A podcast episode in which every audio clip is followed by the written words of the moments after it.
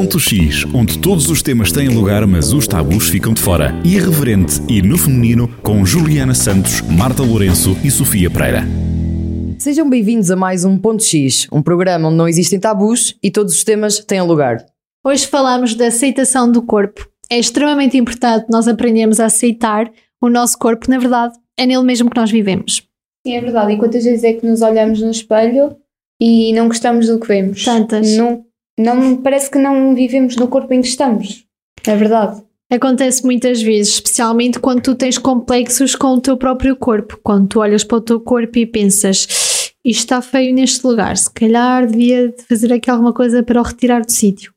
Também Acontece. depende um bocado dos dias. Se acordarmos num, num espírito um pouco mais destrutivo, digamos, Sim. Ac- acabas por eh, desgostar menos daquilo que estás a ver. Sim, faz sentido o que tu estás a dizer, porque há uma coisa que me faz imensa confusão, é a minha solite e as minhas trias, e eu há dias que acordo e a primeira coisa que vejo é isso, e há outros que eu consigo ignorar completamente, do género, olha, está bem, estás aí, olha, ainda bem. Sim, Exatamente da muitas vezes forma. também depende no- com o modo que acordamos. Se acordamos bem dispostos e nos vemos ao espelho, se calhar até temos mais eh, autoestima e gostamos mais do que estamos a ver. Outra- outras vezes, por exemplo, estamos mais cabisbaixos e não sei o quê. Sim, E- mas também, também acontece muito ah, quando acordamos muito bem e estamos alegres e olhamos ao espelho, epá, hoje vou conseguir tudo, vou dar tudo. Depois sais à rua e encontras alguém ou, ou uma figura que tu conheças ou os teus amigos, mesmo que fores às redes sociais e começas-te a comparar com as outras pessoas, depois olhas novamente para ti e pensas, se calhar não estou assim tão bem. Pois, era isso que eu ia dizer. Tu nem precisas de sair de casa para a certo momento já mudares a tua ideia e achares, ok, eu não estou assim tão bem, não gosto assim tanto do que estou a ver. Porque realmente, redes sociais, Exato. as pessoas. A força de uma imagem. Exatamente, e ainda por cima vivemos para as imagens. E então creio que nas redes sociais e com as figuras públicas, até porque as figuras públicas é um bocado a ideia do tudo o que eu publico É é, maravilhoso, exatamente, não há erros, e então acabamos por nos comparar com esses ideais que nós não vamos atingir. utópicos, utópicos, porque nem essas pessoas ah, atingem esses ideais, porque até chegarem lá elas tiveram que fazer muitas coisas, nomeadamente usar filtros no Instagram e Porque fazer é intervenções agora que- estéticas. que está a chegar o verão e elas aparecem todas de barriga lisinha, tudo a treinar, tudo a comer saudável para terem os corpos perfeitos para o verão. Vamos ao Instagram, deslizamos o feed e o que é que nós começamos a achar aí? Também devia estar assim. Sim, e às vezes quando hum, às vezes chegas mesmo a ver e a perceber que aquela pessoa e, e às vezes as pessoas dizem-te mesmo que fizeram aquele tipo de intervenção estética e tu pensas, ah, mas estás tão perfeita assim, se calhar eu também deveria fazer. E é assim que muitas das vezes nasce o nosso sentimento e a nossa visão do género, "Hum, não gosto disto, mas o nariz dela é perfeito, se calhar eu deveria fazer uma intervenção estética para melhorar o meu nariz para ver se eu fico mais bonita. Ou seja, eu não aceito o meu corpo, eu quero fazer uma intervenção estética para eu olhar para mim para me achar mais bonita. Sim, a realidade é que por vezes ela- elas, pronto, as pessoas, As pessoas. ah, nas redes sociais acabam por partilhar, ah, fiz esta intervenção, fiz aquela, fiz isto que nem dói nada e nem é uma real intervenção estética, só sei lá, por exemplo, o Botox, as pessoas acabam por normalizar o Botox, ah, mas nós olhamos para aquilo e pensamos, ok, eu posso fazer isto, não é assim tão longínquo de mim. E talvez as cirurgias plásticas são um pau de dois bicos, porque lá está, há pessoas que fazem cirurgias plásticas porque, sei lá, tiveram um acidente e não estão simplesmente capazes de lidar consigo próprios, mas depois há outras pessoas em que realmente é, é só, ah, tenho o meu nariz que até Estético. é estético, exatamente, e Mas não só. Eu, por, por exemplo, já pensei montes de vezes em fazer uma intervenção estética e não é só porque, ai, olha, aquela também fez, ou quero chegar à perfeição. Não, é porque se calhar não me sinto bem com uma determinada parte do meu corpo e quero deixar de ter certos complexos. Sim, só isso. Aliás, eh, a meu ver, esta questão de ah, gostava de fazer uma cirurgia estética porque não estou a gostar de algo em específico, no fundo é uma parte para a aceitação do corpo. Sim, e, É um outra, e outra coisa que nem tem tanto a ver com as intervenções estéticas é que tu agora fazes uma intervenção estética para te sentires validada e para te sentires bem. Mas quando éramos mais novos, quando o teu corpo começou a desenvolver e, e, e começou a chamar a atenção, digamos assim, Vocês não, tive, não se sentiram um bocado embaraçadas? Não se sentiram que foi muito embaraçoso Mais e tentaram esconder? E agora tentamos mostrar. Eu acho que tu, Marta, viveste ao contrário de mim, porque eu, eu comecei a olhar para as minhas amigas, percebes? Porque eu desenvolvi mais tarde. E eu então, desenvolvi muito cedo. pois, é isso, ao contrário Então eu de mim. tentava, quando começou, quando comecei a desenvolver, mesmo quando as minhas maminhas começaram a crescer e assim, começaram a crescer muito cedo e rápido. E eu na altura achava muita graça e não sei o quê, mas depois quando eu começava a ouvir os comentários dos rapazinhos lá na escola, eu pensava, "Ah, se calhar, se calhar é melhor tapar-me, um bocado envergonhoso estar aqui a achar-me que sou mulher, só porque já comecei assim, que já começaram a crescer as maminhas, se calhar é melhor tapar. E agora nós pensamos em fazer intervenções estéticas porque queremos mostrar e porque queremos estar Sim, bem. e muitas vezes eu lembro na natação, por exemplo, usar o fato de banho era uma coisa do outro mundo. Eu a- às vezes chegava a, a ir até à piscina antes de entrar com a toalhinha e depois é que largava a toalha e deixava lá e ia tranquila, porque sempre foi, não digo complexo, mas eh, vergonha por causa dos rapazes e tudo mais estarem a olhar de nós ali de, de, fato, de fato banho. Sim, mas acho que por acaso isso é, é habitual entre crianças, digamos. Sim. Até porque lá está, aquelas boquinhas dos rapazes e até as raparigas também começam a querer brincar e não sei o que e mandam muitas boquinhas também, não é? Também não é só os rapazes. Claro, Sim. Mas acho realmente que eh, esta questão do crescimento, do desenvolvimento, vá, eh, tem, tem estas duas fases que é das duas uma, ou as pessoas começam a desenvolver-se muito e começam por vezes, como tu, a ficar com vergonha por causa dos comentários, ou então desenvolvem-se pouco e têm pouca aceitação do próprio corpo porque veem as, as colegas a desenvolver-se. E comparam-se e ficam com vergonha. Exatamente, É a nossa comparação vem desde sempre. Sim, desde que somos crianças começamos a comparar logo desde cedo com a pessoa que nós temos ao nosso lado na carteira na escola. Começou desde cedo. Eu- comparo-me a outras pessoas desde que me lembro que sou gente. E se isso contribui para me aceitar? Não. Porque eu quando olho para as outras pessoas, eu olho para as perfeições dela. Não para as imperfeições, mas quando olho para mim, olho para as imperfeições. E se calhar é isso mesmo que não leva à aceitação do corpo. Então, e agora, antes de passarmos ao ponto de resposta, eh, uma perguntinha muito rápida para vocês as duas. Aceitam o vosso corpo? Pergunta chata. É difícil Mas- de responder. É um bocado difícil de responder, sim. Há dias. Há outros dias que nem por isso. tipo, risinho. Nem sempre. Risinho nervoso? Nem sempre. E tu, Juliana? Neste momento, sim. Aceito. Neste momento, não. Hoje temos connosco a criadora de Fazedores de Líderes, Sofia Tavares. Obrigada por ter aceito. E a Sofia vai nos responder, vai nos tirar algumas dúvidas que nós temos quanto a este assunto aqui no Ponto de Resposta. Ponto X, na Rádio Jornal do Centro. Bem, quanto à questão da aceitação do corpo, nós eh, fizemos uma recolha de algumas informações através de, da- das, plataformas nossas- do Instagram e, e percebemos que a maior parte das pessoas gostam do seu próprio corpo. Ah, no entanto, ah, também a maior parte das pessoas pretendem fazer alterações no próprio corpo e têm complexos e comparam o corpo com outras pessoas. Portanto, como assim? Como é que resolvemos os complexos que as pessoas têm com o próprio corpo?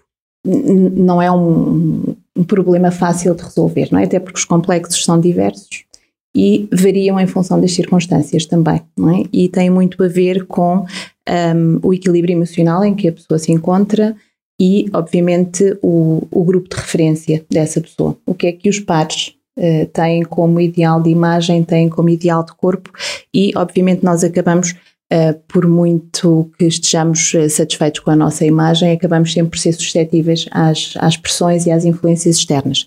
De facto, nós vivemos um período de culto de imagem, se calhar só semelhante ao culto da antiguidade clássica da imagem, não é? Da, da, da antiga Grécia e da antiga Roma, em que de, uh, o corpo tem um, um papel fundamental hoje em dia. E, portanto, as pessoas começaram a olhar para o corpo de uma forma diferente.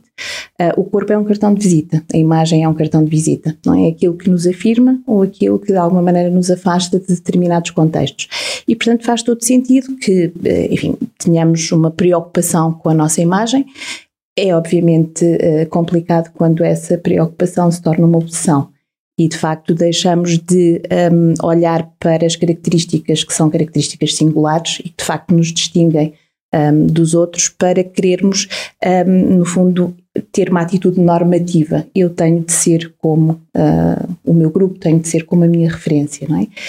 A exposição das redes sociais acaba por, um, no fundo, a, acelerar este processo e torná-lo mais visível, não é? Porque a cada post, a cada story, nós temos a validação da nossa imagem no momento e a validação da nossa imagem mais permanente, não é? Daquilo que somos como pessoas. E, portanto, há, há essa pressão uh, constante. Essa era uma das perguntas Nas próximas que também... perguntas, uh, nós sabemos, é, é, é, visível que nós cada vez mais vivemos num mundo de imagens, cada vez mais uh, o culto da imagem, vivenciamos o culto da imagem. Uhum. A imagem do outro qual é a força que a imagem do outro consegue ter em nós que nos vai influenciar a deixar de gostar de nós para passar a cultivar e a, e a querermos ser o outro? Depende, pode ser terrível. Pode ser absolutamente avassaladora. E tem muito a ver com uh, o, o autoconhecimento e a forma como eu me relaciono comigo. E a verdade é que, um, num período em que há muita distração, e que estamos muito focados no exterior, tendemos a não trabalhar o interior, tendemos a não trabalhar a nossa autoaceitação, tendemos a não nos conhecer e isso torna-nos mais permeáveis à, à, à, pressão ou à, à, sedução que o outro possa ter uh, sobre nós. É claro que todos temos referências, não é? Todos temos pessoas que admiramos uh, pela sua imagem exterior, pela sua imagem intelectual, pela sua imagem emocional e que de alguma maneira uh, nos ajuda a construir a nossa própria imagem. E, e, não há mal nenhum nisso. A verdade é que quando as referências são boas, eh, nós entramos num processo de desenvolvimento positivo. Óbvio que quando se torna uma obsessão, entramos num processo destrutivo. É? E falava-se há pouco da, da cirurgia plástica, da cirurgia cosmética, e de facto tem tido uh, um, um aumento absolutamente imprevisível, eu diria, uns anos, porque depois, como percebemos que conseguimos corrigir, conseguimos mudar, tomamos as decisões um pouco sem acautelar a consequência.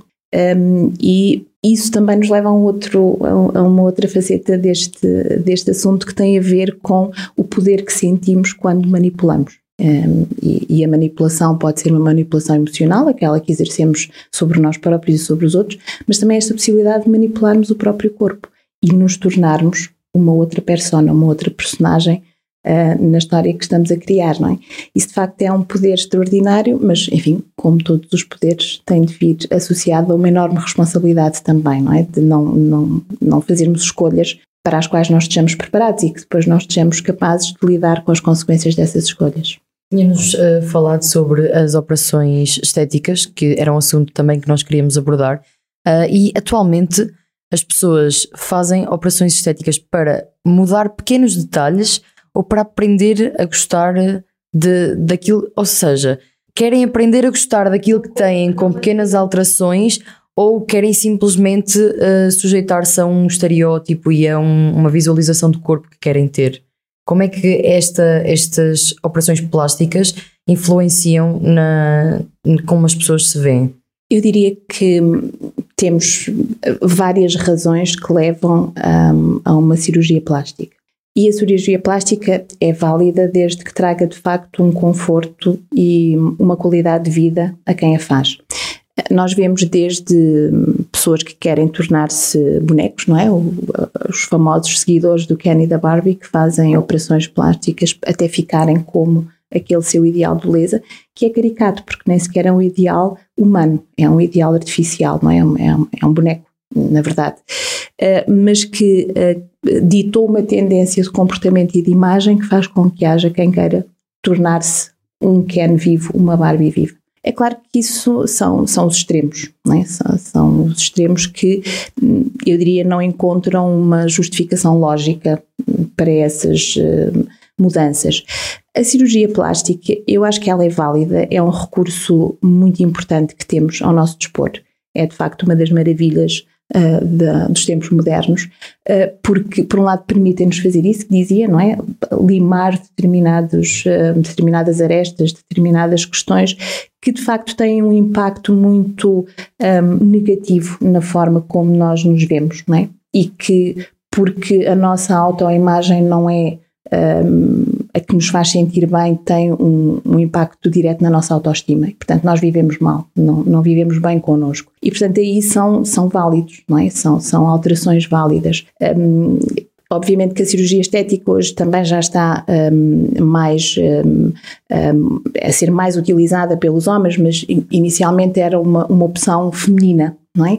Porque de facto o corpo da mulher, à medida que o tempo vai passando, fica sujeito a muitas tensões e a muitas memórias. Não é? A falar, por exemplo, da maternidade, de um parto, de uma amamentação, um, tem um impacto muito grande numa mulher que era de uma determinada maneira, tinha uma determinada imagem e depois passado aquele período fica com uma imagem completamente diferente.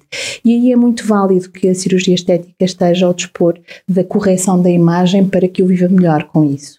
Como em tudo, não é? Quando são uh, opções que não estão diretamente relacionadas com a forma como eu me sinto, mas com a forma, com a forma como eu suponho que os outros se sentem aí perdem uh, um pouco do seu objetivo primordial, que era nós de facto termos esta oportunidade de corrigir ou, enfim, situações de nascença, situações de acidente, situações que ao, ao longo da vida nos fazem viver pior connosco. Uh, como eu estava a dizer, quando se torna esta, ou quando temos esta ansiedade de nos tornarmos como outras pessoas, aí eu diria que vai sempre correr mal.